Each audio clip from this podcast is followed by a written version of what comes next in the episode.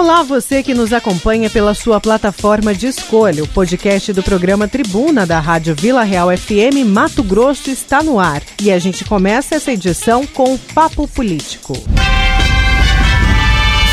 Papo Político. E o papo político de hoje é com ele, o imortal Lourenberg Alves. Tudo bem, professor? Bom dia, Nayara. Bom dia, Nayana. Bom dia, Juca. Bom dia, Odílio. E bom dia, ouvintes.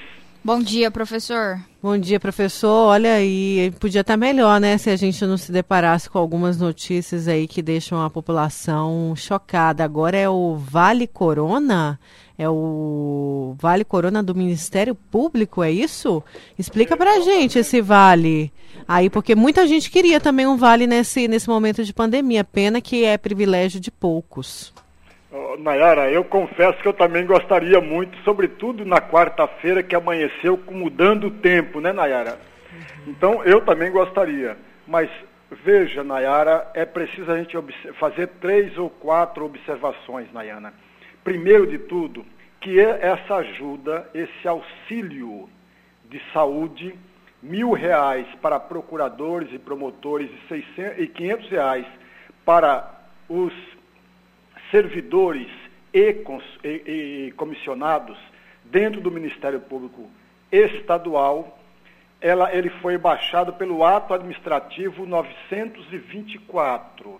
E aí, olha, olhem bem, amigos ouvintes, três justificativas que o Ministério Público Estadual ap apresenta que justificam, segundo eles, esse auxílio. O primeiro de todos, já existe na lei, no artigo 32 da Lei 9.782. Portanto, o Ministério Público do Estado não inventou, está na lei e outros órgãos, como por exemplo o Judiciário, o próprio Ministério Público Federal já contempla esse auxílio saúde. A segunda justificativa, os recursos já estão disponíveis. Isso significa dizer, Nayana, que não haverá um valor a mais para o Ministério Público que já está previsto no orçamento. Em terceira, terceira justificativa, há um projeto no Congresso Nacional que deve ser aprovado de congel congelamento do subsídio, ou seja, funcionários do Estado, municipal e federal terá congelado seu salário até 2021. Vejam, amigos, as justificativas que o Ministério Público apresenta como lógica. Ora, nós estamos num período atípico, crise econômica, crise da pandemia, e onde as pessoas estão fazendo, e vou usar um ditado antigo, né, Nayara, das tripas corações para continuar sobrevivendo, porque está muito difícil, o Ministério Público age e age de uma forma muito é, deselegante, para não dizer um palavrão aqui, deselegante com o conjunto do contribuinte. Veja mais ainda, amigos, se não me falha a memória, se não me falha a memória, de acordo com a Constituição Federal, no artigo 37, o promotor, ou o procurador, melhor dizendo, receberá 90,25% do teto salarial do ministro do Supremo Tribunal Federal. O ministro do Supremo Tribunal Federal recebe hoje cerca de 39 mil reais, um pouco mais de 39 mil reais. Isso significa dizer que o procurador é, é, recebe 90,25 aí, que dá mais ou menos um pouco mais de 35 mil reais para um procurador, amigos. Já o promotor tem três ou quatro fases a carreira. O promotor fica entre 30 a 33 mil reais. Já o promotor substituto um pouco mais de 28 mil reais. Isso sem contar em gratificações, em outros auxílios, em verba indenizatória. Sem falar de tudo isso, amigos. E aí eu pergunto ao amigo ouvinte, que, que é um contribuinte, que é um eleitor, que é um cidadão brasileiro. É justo você colocar mais ainda mil reais por mês, que dá uma bagatela anual, ou mensal, melhor dizendo, mensal, de 680 mil reais para um grupo de pessoas que tem um salário desse. Não é qualquer brasileiro que tem um salário de 30 mil reais. Não é qualquer cuiabano ou mato-grossense que tem um salário de 35 mil reais.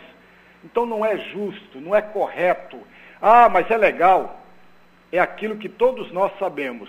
O que é legal nem sempre é moral. E nesse aspecto aqui, esse auxílio de mil reais para promotores, para procuradores e 500 para os outros servidores não é moral. Não é moral. Professor. nós temos que combater, Nayara, Nayana e amigos ouvintes, além da impunidade reinante no Brasil, além da corrupção, nós temos que combater a imoralidade pública. E isso, a meu juízo, está muito claro nesse auxílio de saúde a membros do Ministério Público. É, o senhor está certíssimo e aí que eu só trago, o senhor já falou um pouco disso, mas eu trago mais um trecho da nota, né, do Ministério Público, porque como um, um bom jornalismo a gente sempre traz os dois lados. Em nota o MPE justificou que o pagamento está amparado numa lei de julho de 2012 e, portanto, sua concessão estava autorizada desde aquela data.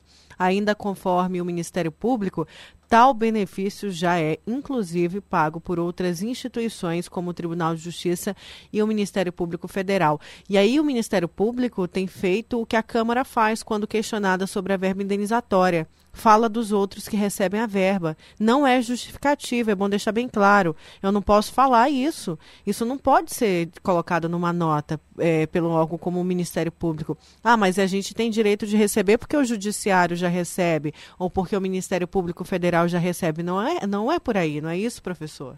Exatamente, Nayara. Veja, é, é, é muito comum quando a gente questiona uma, um auxílio desta forma, da mesma maneira, a verba indenizatória para um órgão, para um representante de determinados órgãos, ele fala, ah, mas todo mundo recebe.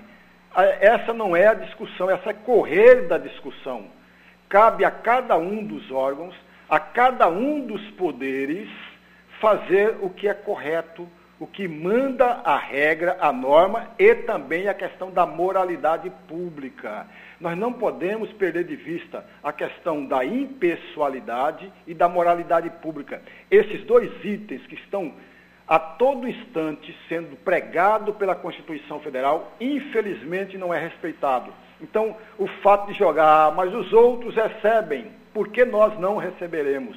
Então, essa não é o argumento suficiente para refutar qualquer crítica nesse sentido. Inclusive uma falta de respeito responder à sociedade dessa forma né, professor? Exatamente. Né? É uma falta de é respeito, que a sociedade não merece esse tipo de resposta. E não é essa resposta que a sociedade quer. Isso porque o que a gente tem de manifestação de indignação, professor Lorenberg, aqui, com esta, com mais esse auxílio aí para os poderes, nesse caso aí o Ministério Público, olha só os nossos ouvintes, deixa eu colocar um pouco a participação deles. É uma lei imoral essa justificativa deles. Aqui o ouvinte falando. Outro ouvinte falando o seguinte: é, a gente que é funcionário funcionário público há muito tempo, não tem direito a nada, mas eles a tudo. Outra coisa, vai congelar os aumentos, mas e a verba indenizatória estão querendo aumentar, né? O Márcio Táxi, do bairro Joaquim Curvo. Tem mais participação aqui, professor. Vamos lá. Bom dia, Nayara, Nayana. Quero cumprimentar o Juca, professor Lorenberg, todos os ouvintes aí do, do Tribuna. Sou funcionário público há 15 anos e meio. E, infelizmente, foi bloqueado, foi bloqueado aí, foi congelado aí até 2021. Enquanto o Ministério Público, a farra do boi, né? Ele recebe o do décimo, tá sobrando dinheiro. Aí agora o auxílio aí, coronavírus, né? Auxílio corona. Isso é uma vergonha, rapaz. Isso é uma vergonha. Aí quando o governo, o governador Mauro Mendes fala em, em diminuir o repasse para a Assembleia, para o Ministério Público, Tribunal de Justiça, aí botei ele fala assim, calma aí, governador, calma aí, vamos mudar de assunto. Ah, é brincadeira. Calma aí que a arrecadação do, do Estado continua grande, né? Não há motivo, não há motivo, o coronavírus é o grande motivo para isso, né, professor? Exatamente. Nayara, veja, quem paga tudo isso aí é o conjunto da sociedade, é o conjunto do contribuinte que paga toda essa despesa. E, curiosamente, há um discurso político de que quem manda é o povo. O poder emana do povo, o poder vem do, do povo. Mas esse mesmo povo, Nayara, Nayana, o que é curioso para não dizer um palavrão. Olha o que é curioso. O povo, o poder emana do povo, mas esse povo não é ouvido, não é sequer consultado para mensurar, para dizer o que ele pensa a respeito de um auxílio desse tamanho. Parece pouco quando você fala mil reais. O que é mil reais? Mas soma, são mais ou menos 250 integrantes, procuradores e promotores. São mais de 800 servidores. Soma-se tudo isso, não, dê, não é mais mil reais. O montante é muito maior e cai na costa do contribuinte. É aí que está a questão. E esse mesmo é, contribuinte não vai palpitar, não vai falar nada sobre esse auxílio. Então é preciso que nós tenhamos a clareza, Nayara. Eu volto aqui a insistir. A moralidade pública deve ser primada por todos os poderes, por, to por todos os órgãos. É muito fácil, é muito fácil eu fiscalizar um outro órgão, é muito fácil eu bloquear, tentar impedir que outro órgão tenha isso ou aquilo, mas eu não faço o mesmo comigo. Está errado. O Ministério Público é, são os olhos, as mãos do conjunto da sociedade. Mas ele primeiro tem que olhar as travas que existem no seu próprio olho. Aliás, é uma frase antiga, viu, Nayana? É uma, uma frase muito antiga. Vamos ver os problemas que tem dentro do Ministério Público para que ele possa, a partir daí, agir e responder os desejos e os anseios do conjunto da sociedade. Todos nós sabemos da importância que é o Ministério Público, mas não se pode de forma nenhuma aceitar mais um auxílio. Isso mesmo, professor. Mais uma participação antes da gente encerrar. Bom dia, Nayara. Bom dia, ouvinte. Bom dia, professor. É, a gente está tá com medo de tanto dinheiro que está sendo gasto em prol desse coronavírus. Esse dinheiro transformar foi como as obras da Copa. Cada um vai puxar uma bolada grande, a gente vai acabar ficando na mesma. É o seguinte, Tantas coisas, está vendo muito pouco, coisas pequenas que eu estou vendo acontecer. Por que então já não fazer logo um planejamento de descobrir é, um, é, uma forma de fazer exame com as pessoas, um exame que seja rápido, para saber como é que está a situação da pessoa, para saber como que pode fazer para poder acudir a mais tempo. Não esse exame tão demorado que acontece. Agora, tanto dinheiro que está indo arrastado pelo. igual rastelo, arrastando, muito dinheiro, muito dinheiro. E por enquanto, a gente só vê falar que os carros estão aumentando cada vez mais, tá? Bom dia, é o Altair. Mais uma, professor? Bom dia, Nayara. Aí, Nayara, pela conversa dele, a gente está aqui escutando, eu sou ouvinte da rádio todos os dias. Aí, ó, tem razão desse povo ficar milionário, ficar rico, numa boa desse jeito, ganhando um, um, um alto salário desse e o salário mínimo é uma miséria, né? É difícil para a gente ouvir isso e acreditar tudo. Bom dia, Laurinda. E tem muitas participações, viu, pessoal, participando em peso aqui. Não vai dar tempo da gente colocar todas, porque logo após é, o intervalo, professor, a gente tem aqui o secretário estadual de saúde conversando com o Tribuna por telefone. Como ele tem uma agenda para cumprir às 10, o nosso horário está bem acirrado. Mas muita gente indignada. Aliás, todos que estão manifestando aqui estão indignados. Professor, obrigada. Muito obrigado, Nayara, muito obrigado, Nayana, Juca, Odílio e muito obrigado, ouvintes. Uma grande e, e abençoada semana a todos nós. Obrigada. Esse foi o professor Lourenberg Alves no Papo Político. A Vila Real 98.3 está apresentando Tribuna Bunda com Nayara Moura. Voltamos com o Tribuna. Olha, ainda tem muita gente aqui me perguntando sobre o auxílio emergencial, viu, gente? É, o pessoal falando que só quem recebe Bolsa Família que receberia o auxílio, não. É, quem recebe Bolsa Família pode também receber o auxílio se se encaixar naqueles pré-requisitos. O que a gente tem de informação nova é que a data prévia ela vai lançar um site, tomara que já esteja no ar, na verdade, uma atualização, é, para poder explicar o porquê que você não foi aprovado. O que está acontecendo? Tem gente aqui que, tá, que tem um nome vinculado a outras, a outras famílias, por exemplo.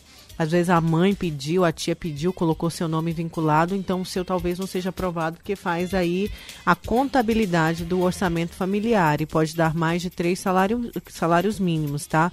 Essa pode ser uma das explicações. A gente vai atrás de mais explicações aqui no Tribuna para você. Agora a gente vai falar sobre dois assuntos de novo. Ontem a gente falou dos, professor, dos professores contratados e a gente vai voltar a falar deles, mas antes eu quero tocar num outro assunto que foi bastante discutido, inclusive o pessoal lá do Instagram que acompanha a gente ao vivo pediu para a gente repercutir, que é a respeito da mensalidade dos alunos de escola particular. Se poderia ter aí um desconto ou abatimento. E a gente conversa por telefone com a deputada Janaína Riva, do MDB. Tudo bem? Bom dia, deputada. Bom dia é um prazer novamente falar com todos vocês. Quero desejar aí também um bom dia especial a todos os ouvintes. Bom dia. Primeiro, falando sobre essa questão das escolas particulares, a gente chegou inclusive a conversar com o presidente do sindicato que representa o setor e ele falando que não haveria motivos aí para diminuir ou abater pela metade, por exemplo, o valor, já que os gastos continuam com o pagamento de pessoal e os gastos com,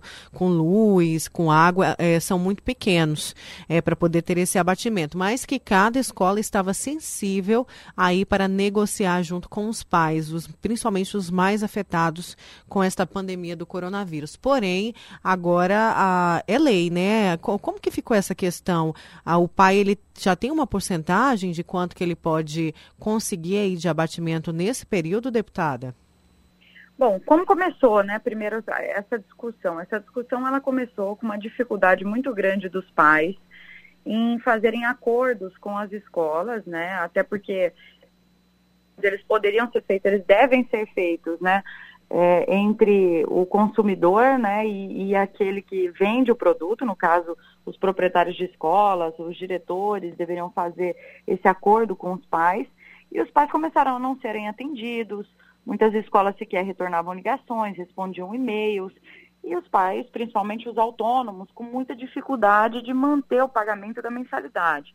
Essa situação, por exemplo, com a educação infantil, ela se agrava muito mais porque, além de tudo, a criança que está hoje na educação infantil, ela precisa de um acompanhamento dentro de casa. Se o pai ou se a mãe tem que trabalhar fora, ele está tendo que contratar uma terceira pessoa para ficar com seu filho, além de manter o pagamento da mensalidade escolar.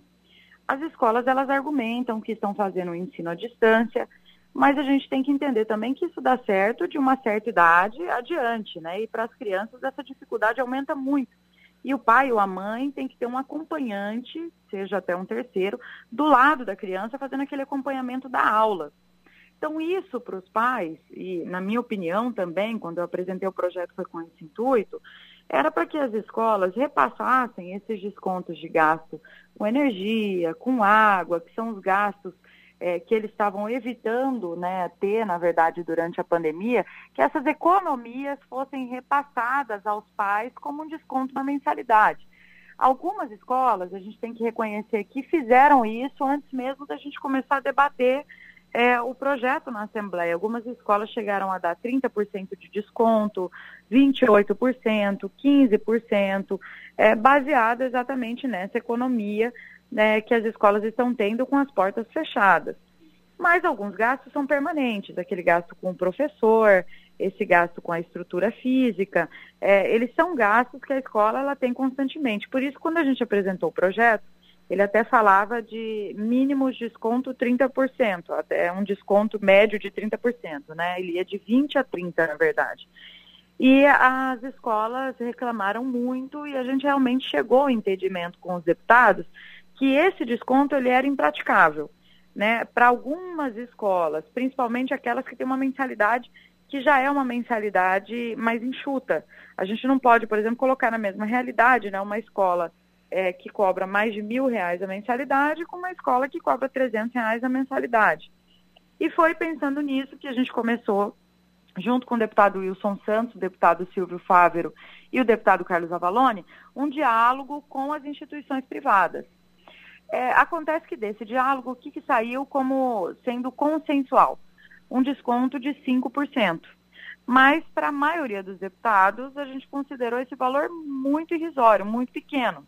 Algumas escolas elas já dão até esse 5% de desconto quando se faz o pagamento adiantado.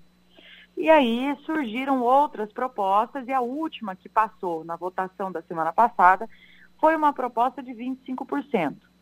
Essa proposta de 25% continua sendo alta para algumas instituições. E agora, eu acabei de saber que agora, enquanto a gente começava aqui nossa entrevista, é, o projeto está sendo votado na CCJ e o deputado Silvio Fávero estava já apresentando uma, uma emenda de 10%.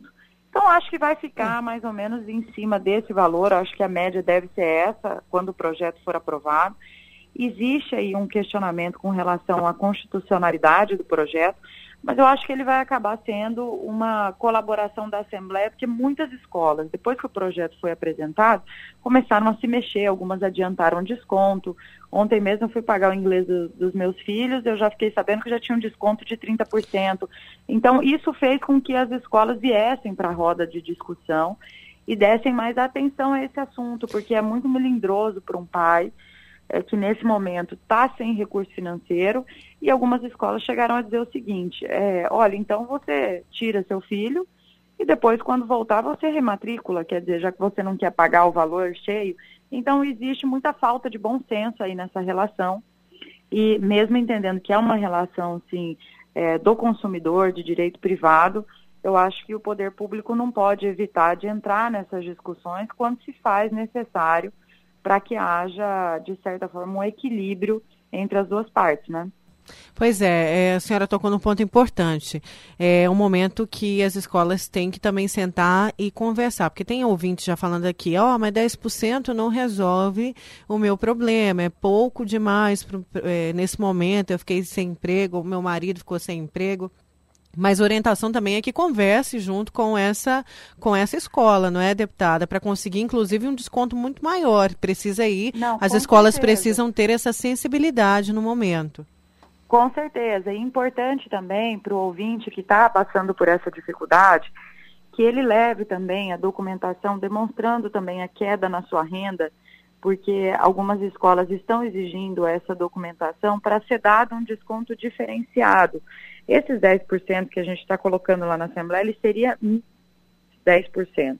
Mas a gente coloca lá um valor até 30% negociado junto às escolas, e inclusive o direito do cidadão, é, de qualquer um dos ouvintes que está nos ouvindo, de exigir das escolas também é, o comprovante de que eles não, tão, não estão economizando. Quer dizer, eles também têm que dar essa, essa demonstração para os pais junto ao PROCON, é, essa até uma emenda que a gente colocou, que eles estão economizando por menor do que 30%. Quer dizer, já que você não quer repassar o desconto, então demonstra aqui como que estão os seus gastos, porque eu já ouvi denúncias de professores que eles tiveram um salário deduzido, reduziram o salário dos professores e não passaram essa redução para os pais.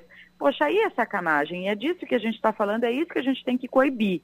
É essas pessoas que, em meio a uma pandemia, querem ter lucro em cima de uma situação tão difícil para as famílias. Sim, e uma outra questão, ainda falando de educação, é, deputada, é sobre os é, profissionais, os professores contratados. Ontem a gente chegou a conversar por telefone também com o seu colega, o deputado Lúdio Cabral, ele disse que ia ter uma a segunda votação ia acontecer ontem à tarde, mas me parece que ela ficou para hoje, não é isso? Isso, ela ficou para hoje, mas vou até vamos tranquilizar também os professores contratados, tem muita gente mesmo mandando mensagem pelas redes sociais e procurando informações. Ontem, a secretária Marioneide pediu para ir até a Assembleia pra, na tentativa de fazer um acordo com os deputados. E ela foi recebida ontem, final do dia, pelo presidente da Assembleia e pelo presidente da Comissão de Educação, o deputado Valdir Barranco. Participaram, acho que mais de oito deputados estaduais que estavam lá presencialmente E ela ficou de hoje cedo, hoje de manhã, levar uma proposta para a Assembleia Legislativa é, de como é, isso é muito importante mesmo, porque a gente sabe que os temporários estão passando dificuldade, sabe? Estão sem o básico, o mínimo. E são pessoas Vamos que. Deputada, ano... é, repete de novo para a gente que tivemos um probleminha na ligação. A senhora falava Sim, que tinha conversado com o, a, a secretária o... Marioneide.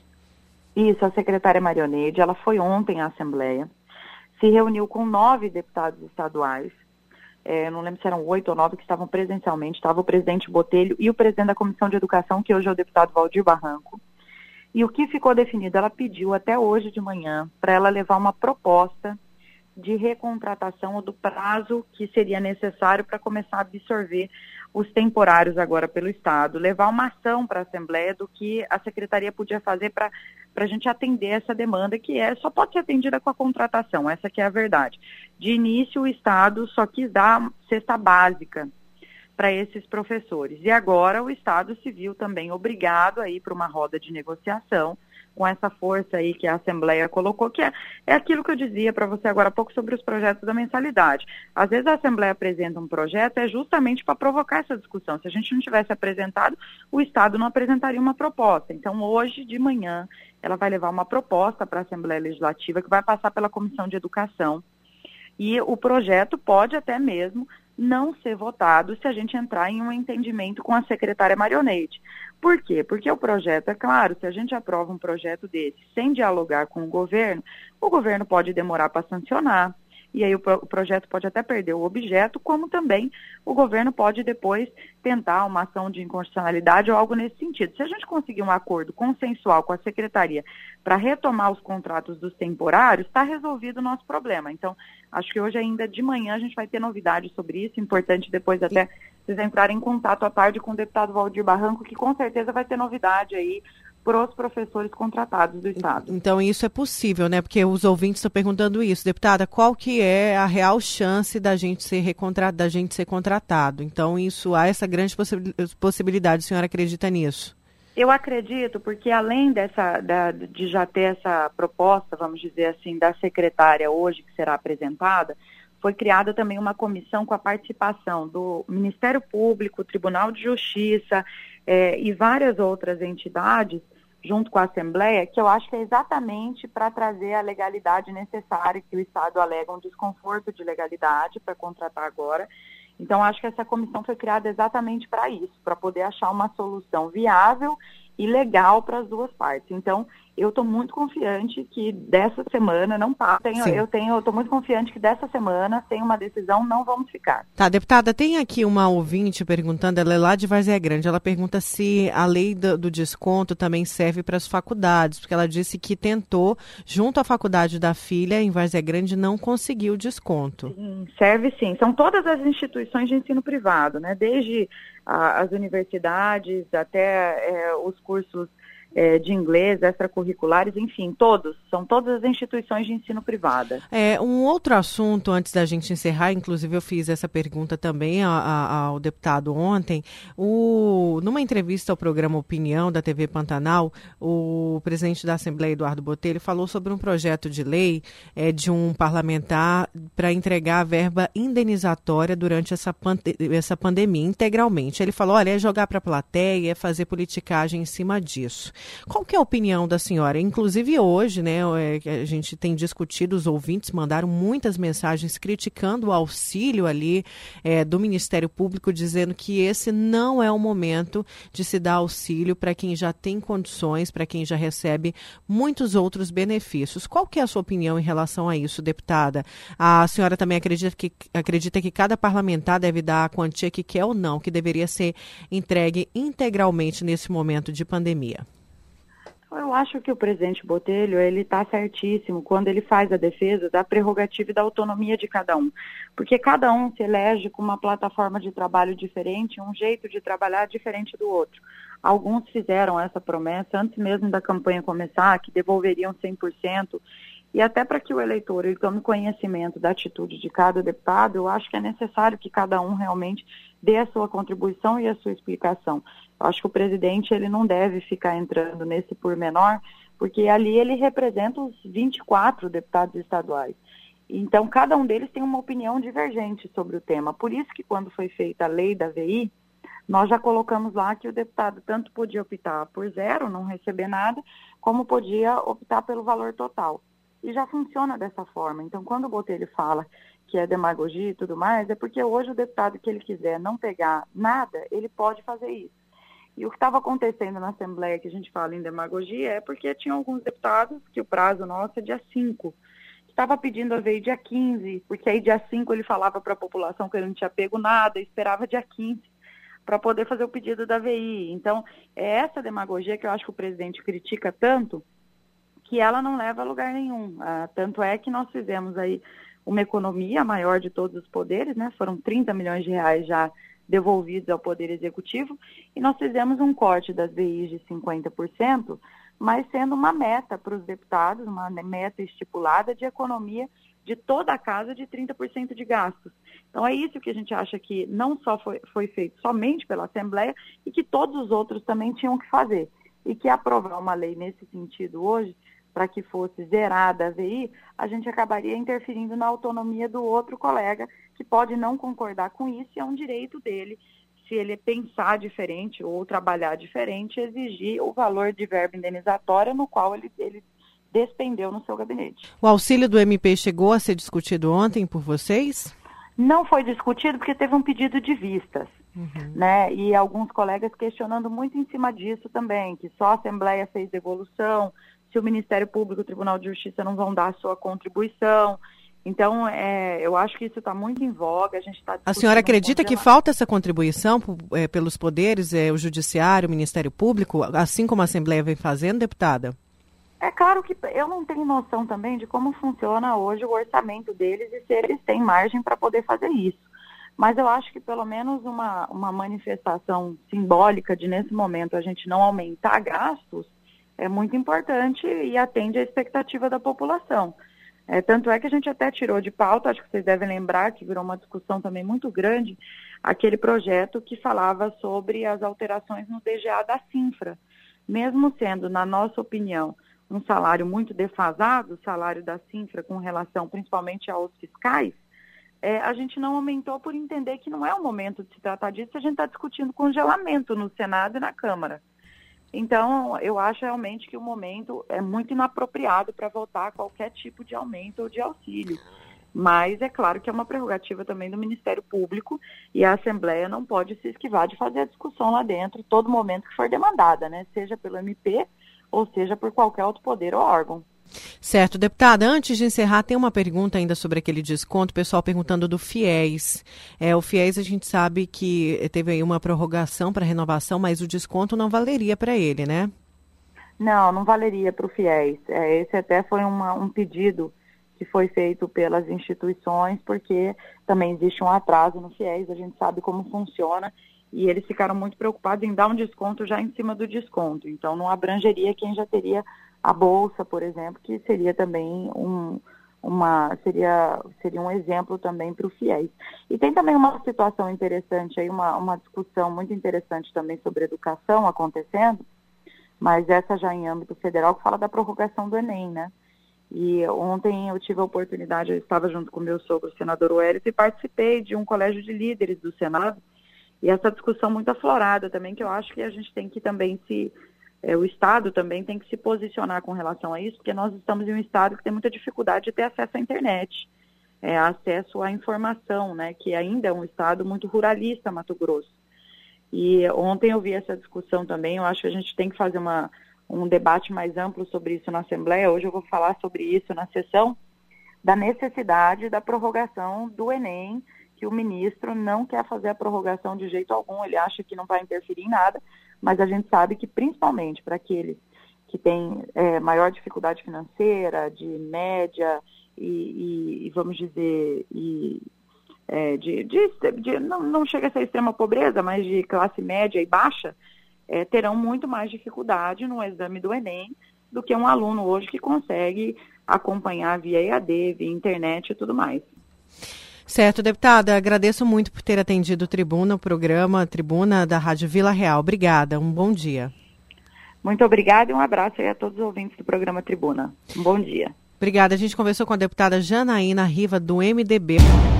A Vila Real 98.3 está apresentando Tribuna Bunda com Nayara Moura. Voltamos com Tribuna. É, a gente conversa por telefone com o secretário de Saúde do Estado, Gilberto Figueiredo. Tudo bem, secretário?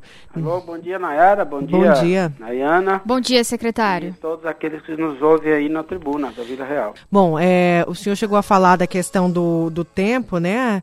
A preocupação que tem que se redobrar aí os cuidados diante desse tempo. Eu quero tocar num outro ponto é, que os ouvintes têm questionado bastante, secretário, é sobre a eficácia dos drones. A prefeitura recentemente fez um contrato aí de 90 dias com três drones para poder pulver, pulverizar condomínios.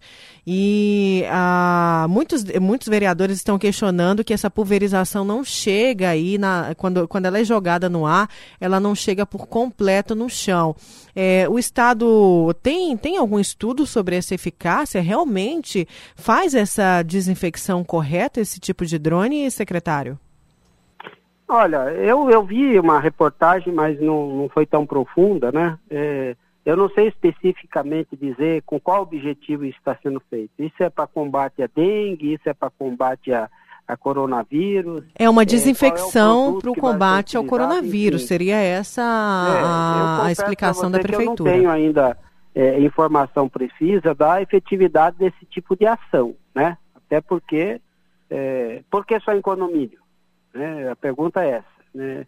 A lógica, se isso tiver efetividade, é você fazer principalmente onde você tem grande incidência, né? E de forma de bastante volume. Então, assim, eu posso até me aprofundar nesse assunto, mas eu tomei esse conhecimento ontem e não está na minha esteira da prioridade, então eu até preferia não tecer grandes comentários a respeito disso, que é uma decisão do município de Cuiabá. O município de Cuiabá tem um, um COI também é, coronavírus, provavelmente esse deve ter sido um assunto discutido lá, então é, criticar uma iniciativa do município, para fazer isso eu preciso ter mais informações, aprofundar nela, né? Hoje Não a grande deveria, nesse momento a criticar essa decisão sem saber da real resolutividade que possa ter. Hoje o questionamento que o senhor se faz é por que só o condomínio, não é isso? Não, não. É, é se, é, se é, tem eficácia, serve para qualquer lugar, né? Não necessariamente só em condomínio. A pergunta que eu fiz é por que especificamente condomínio. Mas, como eu disse, tem uma série de componentes aí para serem analisados, né? Essa pulverização, ela pretende atacar o quê? É, atacar a Aedes aegypti, é, é, é, dengue, é, aí dengue tem produto correto para utilizar, eu não sei qual é o produto dessa pulverização, enfim. Falar de um assunto que nesse momento eu ignoro seria uma, uma, uma impropriedade grande. Por isso eu preferia não adentrar nesse assunto, mas vou, até por curiosidade agora, saber qual a real eficiência do que está sendo feito. Eu, eu tenho uma relação próxima com o secretário Estopa, vou ligar para ele até para me inteirar melhor, né? de qual é a resolutividade dessa iniciativa, porque se for ótima, que bom que a iniciativa está sendo tomada. Mas eu preciso estudar melhor esse assunto, não estou preparado para, nesse momento, fazer uma crítica, é, nem positiva e nem negativa da, da iniciativa. Como eu disse, a Secretaria Municipal de Saúde tem profissionais na área da vigilância que entendem do assunto, muito provavelmente o município está sendo assessorado por alguém que entende dessa área. Né? Como não é a minha especialidade, eu preciso, nesse caso, aí, pedir ajuda mais e entender um pouco mais dessa iniciativa. Certo. Secretário, agora falando dos casos de coronavírus em Mato Grosso, a gente tem acompanhado, inclusive é, Cuiabá e o estado como um todo é um dos estados que menos tem aí o registro de mortes, né, de coronavírus. E a gente já falou Sim. bastante disso, dessa questão, até mesmo se há uma subnotificação, o senhor disse, inclusive, que pode acontecer, afinal de contas, o laboratório é, é, são muitos exames para serem feitos. Mas a grande pergunta, de novo, é os leitos, os respiradores, o Estado hoje já está pronto e equipado para atender o ápice da doença, se acontecer, secretário? Bom, é, na questão da subnotificação, olha, subnotificação de Covid pode existir pelo seguinte aspecto. Se uma pessoa pode se infectar sequer sabe que está infectado, ou teve sintomas muito leves, como se fosse um resfriado, ela não compareceu a uma unidade de saúde, ela sequer foi, testada, mas é, teve Covid, então, logicamente, essa, esse fato não virou registro. Por isso, entra no rol da subnotificação. Eu já disse inúmeras vezes que os estudos científicos mostram que aquilo que é percebível, que é registrado, né, que tem evidência clara, é aproximadamente 10% daquilo que acontece. Então, nós temos aí, no mínimo, é, uns 10 vezes mais de casos existentes, mas que não geraram um registro, porque é, não, não houve evidência clara, não foi uma unidade de saúde, não teve um teste. Né? Morte, não. Óbito, não. Óbito, eu posso garantir para você que o controle ele é rígido e não é algo subnotificado. Não existe óbito subnotificado no país. As regras são rígidas para isso. Nenhuma pessoa é enterrada, salvo clandestinamente escondido das autoridades, sem que haja registro oficial. Um hospital emite é, um, um, boletim é, é, é sobre o assunto e depois esse, esse boletim vira um, ao cartório um registro de óbito. E aí, depois do óbito, tem uma série de investigação realizada pela autoridade municipal da Vigilância de Saúde, e depois essa é, reanálise é feita na Secretaria de Estado de Saúde para alimentar um sistema nacional de óbitos de morte, que é o SINS, Sistema de Informação de Mortalidade Oficial do Ministério da Saúde. Então, é, é, é à luz dos documentos que tramita, não existe sub, subnotificação de óbito. Né?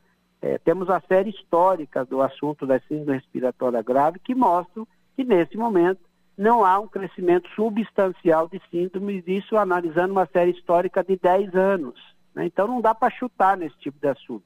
É evidência clara. Né?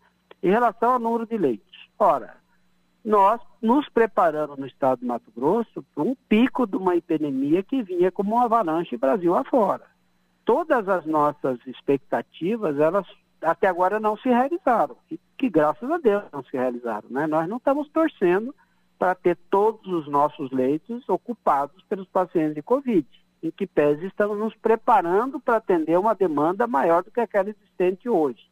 Não dá para precisar qual é esse tamanho. Quando você fala assim, nós estamos preparados para o pico, primeiro, qual é o pico? Quando é o pico? Não existe é, como assegurar que o pico vai ser no dia tal e o número de casos vai ser no dia tal. É, a população, o mundo está aprendendo com, com, com, o comportamento desse vírus. Qual é a explicação para Mato Grosso do Sul, Mato Grosso e Tocantins ter esse índice é, tão baixo comparativamente a outros. Né? É, clima, nosso calor aqui é muito parecido com o calor do Pará, do Amazonas, e olha o que eles estão passando lá. Né? Então, não dá para arriscar dizer, não, o pico vai ser no dia tal e nós vamos precisar de tantos leitos. Sim que pese, fazemos estudos, fazemos estimativas, nas estimativas que fazemos, nós achamos que aquilo que estamos programando vai dar conta de atender a necessidade dos hospitais, mas para você ter ideia, a luz nós nem estamos com todos os leitos ainda nesse cálculo, né? Nós estamos um cálculo aqui é, dos leitos disponíveis, nós temos 395 leitos desocupados hoje aguardando, ou melhor, não aguardando, mas disponível um paciente Covid na área de enfermaria. Isso dá 2% apenas de ocupação. E 96 leitos hoje disponíveis. Nossa meta é chegar a 300 leitos de UTI, mais de 1.200 no total de leitos destinados à Covid. Isso vai acontecer no máximo até o dia 15 desse mês, né? E não torcemos para ter paciente. Nós estamos preparando o hospital inteiro na Várzea Grande é, com exclusividade para atender paciente Covid. Nós estamos hoje com nossos servidores nas UTIs com os braços cruzados. E Nós já tem data apenas... de entrega do metropolitano, desses leitos do metropolitano, secretário? Como? Já tem a data de entrega para esses é, 200 leitos, né? Olha, do metropolitano? É, lá são 180 novos leitos, somados aos outros já 50 que existia, e novas 30 novos leitos de UTI que se somarão às 10 já existentes. Então serão 40 leitos de UTI e no total vai virar 240 e poucos leitos clínicos, né? Toda a parte antiga do hospital já está pronta, reformada 100%. E, a, e e a ampliação, nós estamos em fase final. Como nós não estamos, nesse momento, tendo uma demanda, estou falando, nós temos 100 leitos de, de, disponíveis clínicos na Santa Casa e 40 leitos de UTI na Santa Casa disponíveis. Então, nós não temos necessidade hoje do leito da Várzea Grande, hoje, né? Vamos ter se o número crescer substancialmente. Então, o que está acontecendo? Por que, que nós não colocamos ele ainda aberto? Primeiro, que nós precisamos pulverizar paciente Covid em dois hospitais necessariamente. Segundo, que como nós temos fôlego e tempo, nós estamos melhorando qualitativamente aquilo que estamos fazendo de forma emergencial. Né? Sempre tem um detalhe de melhoria, lembrando que o que nós estamos fazendo lá não é hospital de campanha. Nós estamos fazendo lá algo definitivo e perene, que vai servir para o Estado ampliar os atendimentos, ampliar as cirurgias eletivas pós-pandemia. Né? Então, eu posso garantir a vocês, primeiro, o investimento vai ser um dos melhores investimentos no país, fazendo análise comparativa com aquilo que está sendo feito com hospitais de campanha, que se aluga por 90, por, por 180 dias, gasta uma fortuna e depois de monta e vai embora, não ficou nenhum legado no Estado. O nosso não. Vai ser instalação de qualidade, a população vai conhecer e nós vamos gastar muito, mas muito menos do que outros estados estão gastando nisso.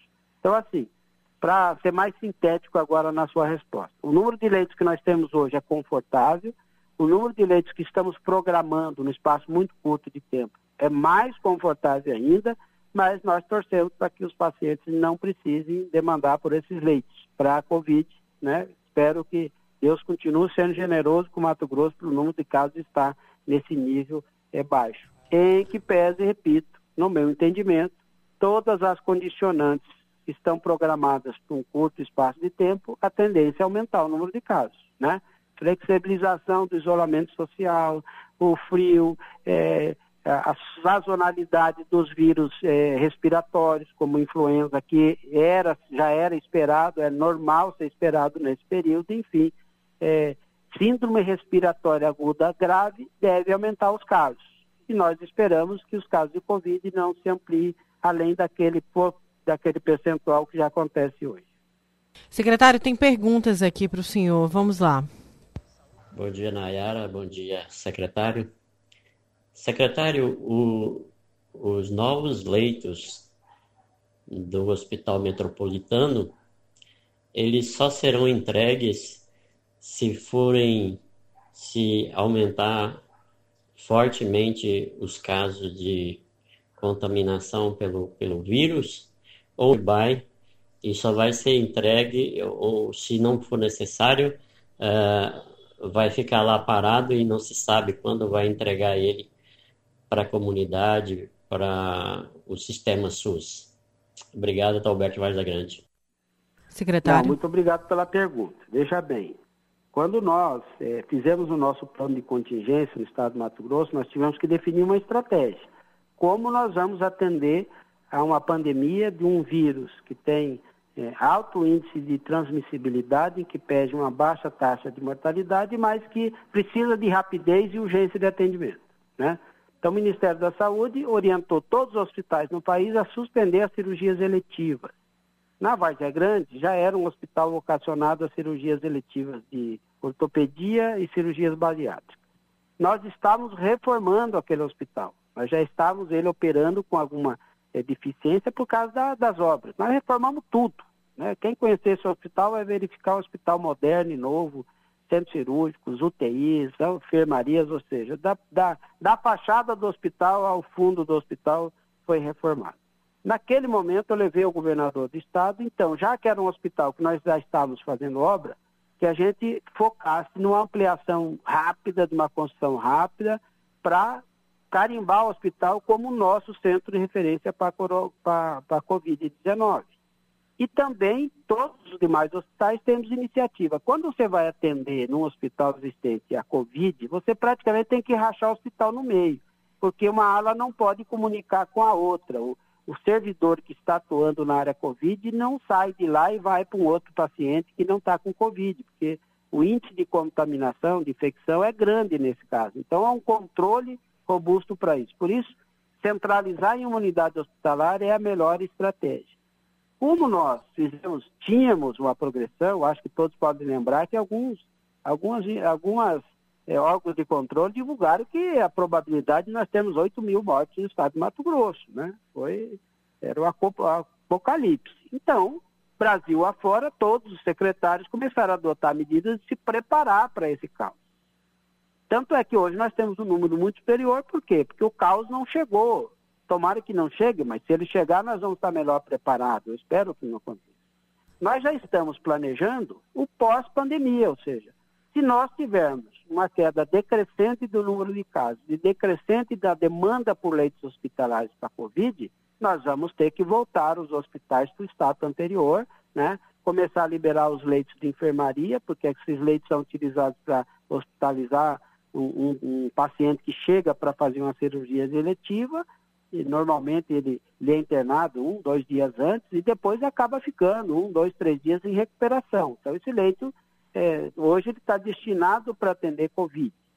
E as UTIs novas que nós criamos, nós criamos novas, não são aquelas antigas que atendem outras enfermidades. Então, é, posso lhe garantir o seguinte: esse será um dos hospitais com maior produtividade que nós vamos ter no estado do Mato Grosso. Nós já temos um plano pós-pandemia, e eu espero que esse plano pós-pandemia possa ser logo após maio, na pior das hipóteses, junho, para voltar a funcionar tudo. Né? Nós já estamos fazendo um plano para ampliar, inclusive, salas cirúrgicas lá no metropolitano, porque ele foi quadriplicado a sua capacidade, nós vamos ter condição de acelerar todas as cirurgias que foram paralisadas no Estado, nesse e nos outros hospitais. Então, os leitos vão estar disponíveis para tudo na área da saúde, que é aquilo de responsabilidade do governo do Estado, assim que nós pudermos falar, não, não temos mais necessidade de estar aqui 100% paralisado para atender Covid e voltamos à vida normal. Então, não é um hospital que é, como eu disse, é perene. Nós não vamos desmanchar nada construído lá e vamos dar resolutividade para atender melhor a população. Hoje, eu já posso garantir para vocês, é um dos melhores hospitais fisicamente no estado do Mato Grosso, é o novo metropolitano, como eu estou chamando, né? que além de ter sido reformado inteiro, está recebendo um incremento substancial de instalações definitivas lá e logo, logo a população vai conhecer, nós vamos fazer entrega oficial disso à população. Certo, secretário, obrigada por ter atendido a Rádio Vila Real, programa Tribuna. Um bom dia. Bom dia, Nayara, um abraço a todos. A gente conversou com o secretário Gilberto Figueiredo, secretário de Saúde. Vamos com Luiz Vieira, porque a Prefeitura de Cuiabá afirmou nesta ontem, segunda-feira, ontem já, dia 5, né, segunda-feira, um plano de ação com a Superintendência da Caixa Econômica Federal é, de Mato Grosso para evitar tumultos durante atendimento nas unidades bancárias. A gente está vendo muito isso, viu? Vamos ver se já está surtindo efeito. Nayana, Luiz Vieira traz essas informações para a gente. Luiz? É isso mesmo. A Prefeitura de Cuiabá informou que irá disponibilizar cadeiras, tendas, distribuir água às pessoas que aguardam atendimento nas filas das agências da Caixa Econômica em busca do auxílio emergencial. Informou ainda que também vai interditar as vias em determinados horários. Nas agências com maior fluxo de pessoas, a medida já deve começar a ser adotada nesta semana, segundo informou a Prefeitura. E foi montado um plano de ação com a Superintendência da Caixa Econômica Federal em Mato Grosso para evitar tumultos durante os atendimentos nas unidades bancárias que realizam o pagamento do auxílio emergencial do governo federal no valor de 600 reais em razão da pandemia do novo coronavírus. Para garantir a organização e o distanciamento necessário para evitar a disseminação do vírus, né, o município também irá interditar as vias, algumas vias em horários delimitados para a acomodação de pessoas. Já a Caixa vai manter o atendimento interno e externo, além de cumprir as medidas relativas à biossegurança.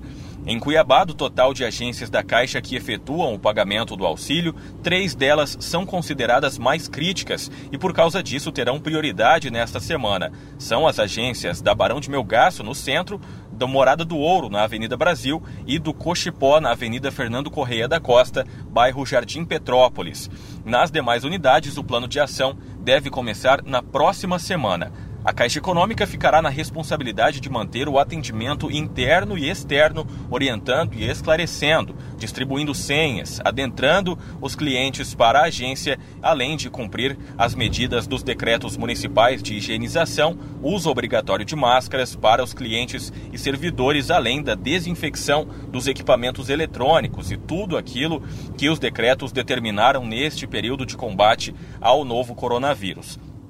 Na última sexta-feira, a fiscalização autuou uma agência bancária que manteve mais de 700 pessoas aglomeradas em frente a uma unidade instalada na rua Barão de Melgaço. A partir das notificações e autuações lavradas pelos fiscais da prefeitura aos bancos, as instituições podem sofrer restrições, além de pagar multas que poderão ser diárias. De acordo com o decreto municipal sobre as medidas preventivas à Covid-19, todos os estabelecimentos devem dar total publicidade das regras e recomendações de biossegurança com um enfoque principal a necessidade de manter distanciamento entre as pessoas por meio de cartazes ou painéis explicativos que devem estar bem visíveis e distribuídos nas áreas de operação das respectivas atividades. A gente percorreu na manhã desta quarta-feira algumas unidades bancárias que estão realizando o pagamento, em especial a da Barão de Melgaço. E por lá não observamos ainda nenhuma intervenção da prefeitura.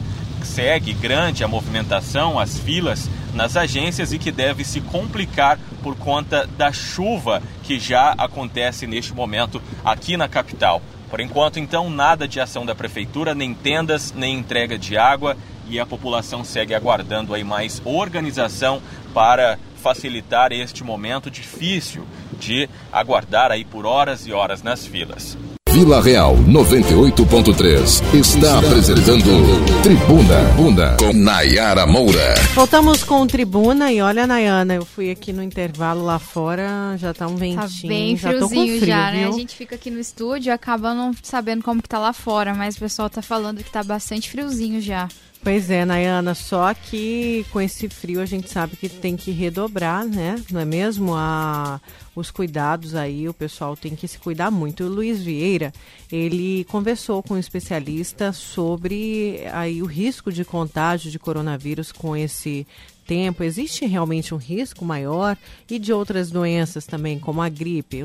Então, Luiz Vieira traz para a gente as informações. Luiz. Você, ouvinte do Tribuna aqui na Rádio Vila Real, deve ter notado que a temperatura amanheceu mais baixa na manhã desta quarta-feira aqui na Baixada Cuiabana. E muitas pessoas já estão preocupadas porque muito se falou por aí que o coronavírus é mais resistente em locais com a temperatura mais baixa. E para esclarecer sobre tudo isso, eu converso com o doutor Marcelo Sandrin, que é clínico geral. Doutor, muito bom dia, obrigado por nos receber. O que, que a gente pode falar em relação ao coronavírus agora, nesses dias aí que estão previstas, temperaturas mais baixas aqui em Cuiabá? Realmente é tempo de ficar mais preocupado? Bom dia.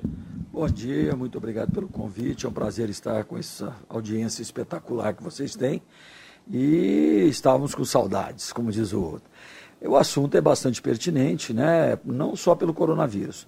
A maior importância da queda no momento de temperatura que vem aí, parece que se intensifica no final de semana, especialmente sexta-feira, dentro de 48 horas, é que o frio traz junto, a gente brinca, né, o general inverno. Nós não temos um inverno como temos lá no, no hemisfério norte, é, e ele é diferente para nós. Né? Nós somos acostumados com temperaturas médias acima de 35 graus centígrados no meio do dia. É, vai cair, as pessoas têm que se cuidar, porque devem se cuidar. E por que devem se cuidar? Porque, na realidade, elas precisam evitar também o influenza e o H1N1, que é um influenza diferenciado.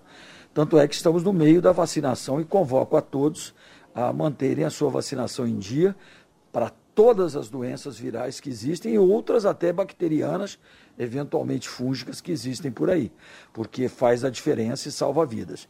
Não existe dúvidas quanto a isso. Tanto é que o nosso sonho com o coronavírus é a chegada rápida de uma vacina. O coronavírus existe essa hipótese, né?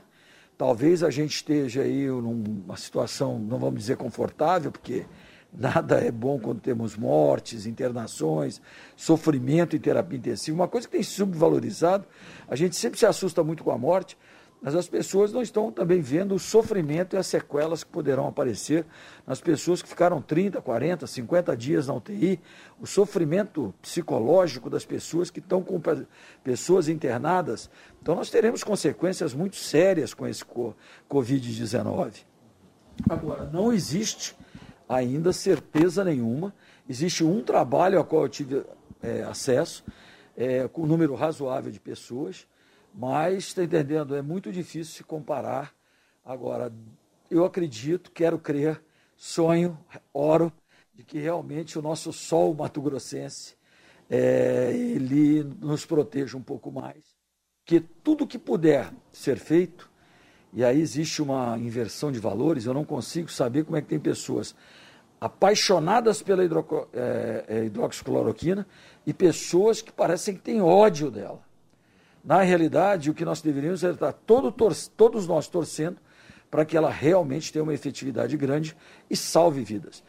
Temos que lembrar, Covid-19, nós já tivemos coronavirose, mas é uma doença nova, especial, extremamente agressiva na sua infectividade e, particularmente, tem se demonstrado, infelizmente, em nossas terras, um pouquinho mais mortal, um pouquinho mais de mortalidade, um pouquinho mais violenta, parece, do que a média dos outros países, afetando jovens, afetando pessoas adultas, às vezes sem nenhuma comorbidade, e para as pessoas que têm comorbidade e para os idosos, pelo amor de Deus.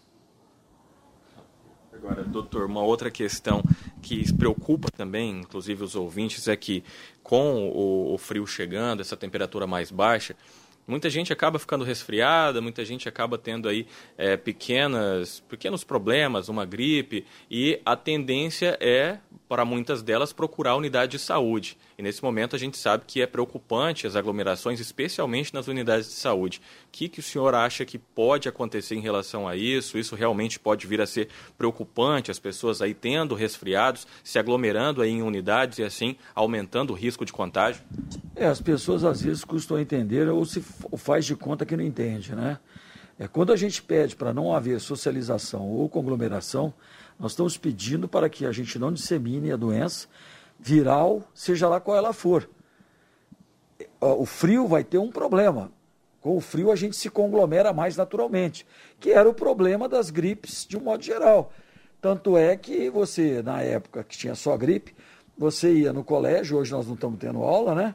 Você ia ver que as crianças estavam encolhidinhas dentro da classe, ou então ali, né, dependendo da temperatura, no, no, no pátiozinho, não estavam brincando, não estavam uma longe da outra, etc, etc.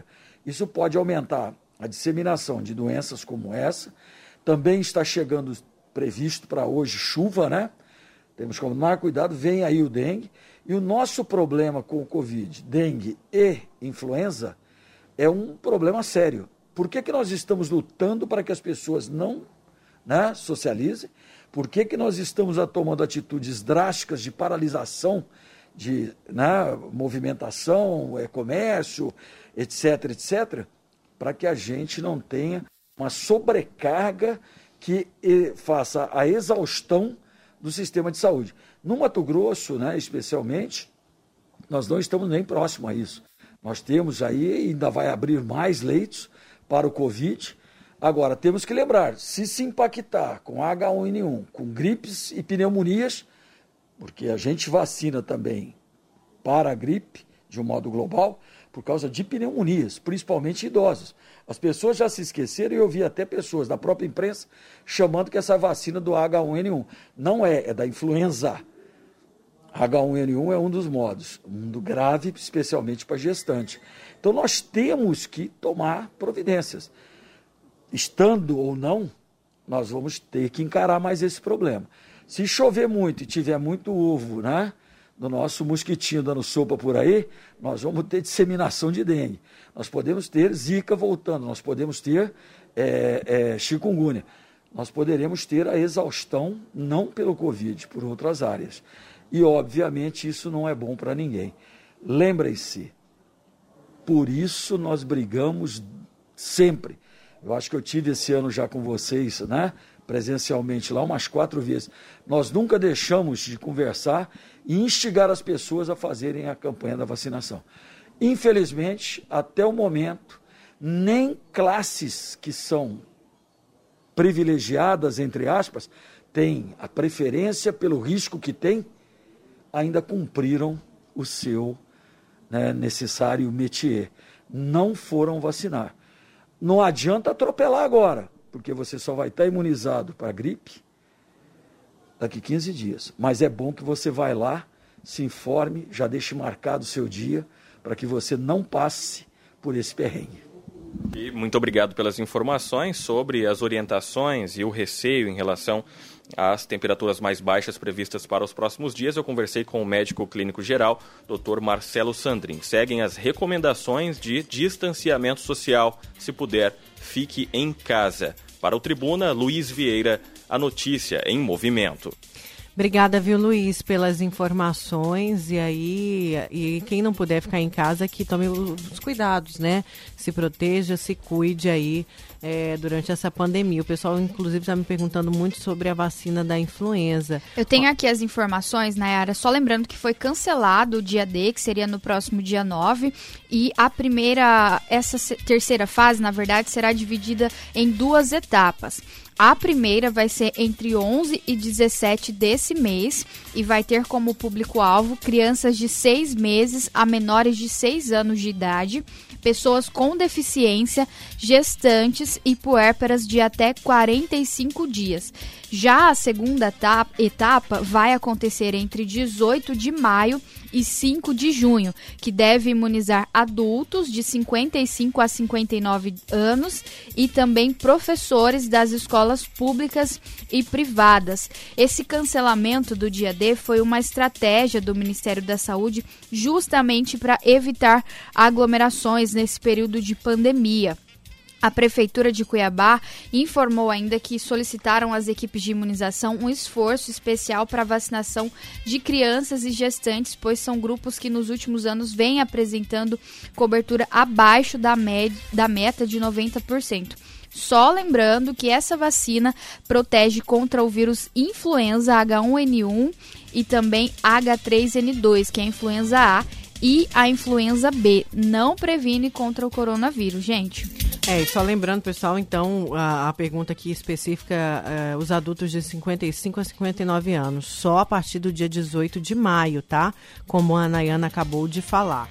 E olha, Nayana, é, essa situação aí, né, já do, do, auxílio do Ministério Público pegou tão mal que já está repercutindo a nível nacional, né? Vamos aguardar aí o que, que o Ministério Público vai fazer, se vai suspender aí essa medida, porque ficou muito feio para o Ministério Público esse auxílio no meio dessa pandemia, inclusive criticado aí ela, pela própria Assembleia. Você viu a deputada Janaína É uma Janaína vergonha, Riva né? A gente criticou. vê que as pessoas que recebem muitas vezes até menos que um salário mínimo estão aí lutando para receber um auxílio de 600 reais e o pessoal que tem um salário altíssimo recebeu um auxílio aí em meio à pandemia de, de um valor bem mais alto, né? Que esse auxílio de 600 reais que os trabalhadores estão recebendo.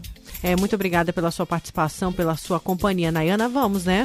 Vamos então, Nayara. Muito obrigada aí aos ouvintes pela companhia. Uma excelente tarde. Se Deus quiser, vamos nos cuidar, viu, gente? Fiquem todos com Deus e até amanhã. E essa foi mais uma edição do programa Tribuna no Podcast. Apresentação e produção Nayara Moura e Nayana Bricar. Reportagens Luiz Vieira. Operador de áudio Juca Santos. Edição e montagem Odílio Martins. Diretor de jornalismo Davi César. Diretor artístico Lennon Franz. E direção geral Dorileu Leal. Obrigada pela companhia e até a próxima edição.